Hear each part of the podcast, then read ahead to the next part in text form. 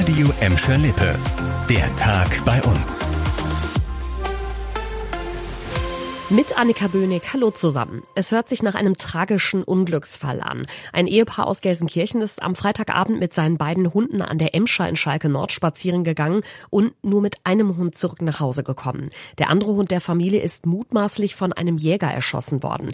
Laut der Besitzerin waren sie und ihr Mann auf einem Grünstreifen an den Schleusen unterwegs und hatten die beiden Tiere kurz mal von der Leine gelassen. Dann habe die Gelsenkirchnerin einen Schuss gehört und irgendwann ihren toten Hund gefunden.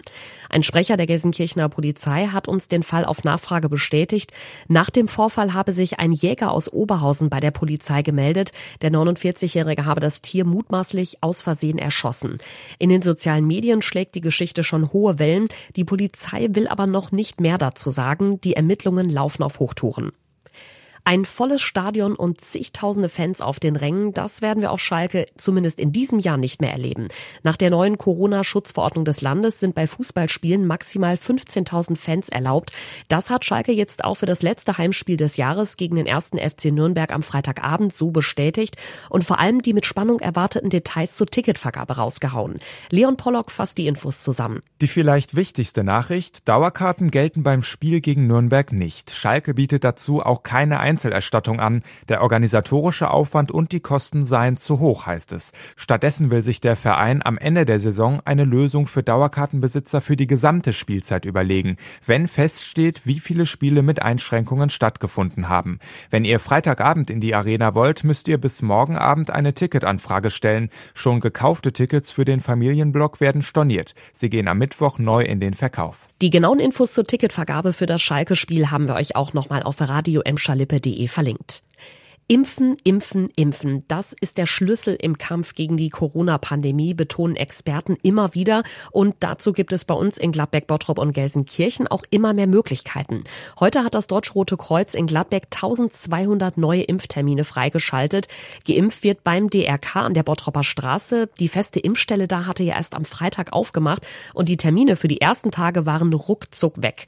Auch in Bottrop und Gelsenkirchen gibt es mittlerweile einige Impfstellen und auch die Ärzte bei uns spritzen natürlich fleißig mit. Die Kassenärztliche Vereinigung Westfalen-Lippe feiert heute nach eigener Aussage einen Mega-Impfrekord.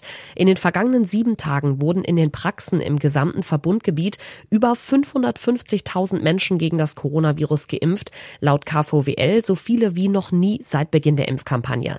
Der Großteil der Menschen hat sich dabei eine Boosterimpfung abgeholt. Die Frage, ob eine Corona-Impfung möglicherweise Pflicht wird, ist auch heute wieder heiß diskutiert worden. Eine Impfpflicht für Pflegeberufe hat die neue Ampelkoalition fest auf dem Plan und auch eine allgemeine Impfpflicht rückt wegen der dramatischen Corona-Lage näher. Der Gelsenkirchener Bundestagsabgeordnete Markus Töns will auf jeden Fall dafür stimmen. Für den SPD-Politiker sei eine Impfpflicht das einzig wirksame Mittel, um eine ausreichend hohe Impfquote in Deutschland zu erreichen. Wir dürfen nicht riskieren, ohne ausreichenden Schutz in eine fünfte Welle zu gehen, sagt Töns. In den nächsten Wochen wird der Gelsenkirchner im Bundestag mit über eine allgemeine Impfpflicht diskutieren.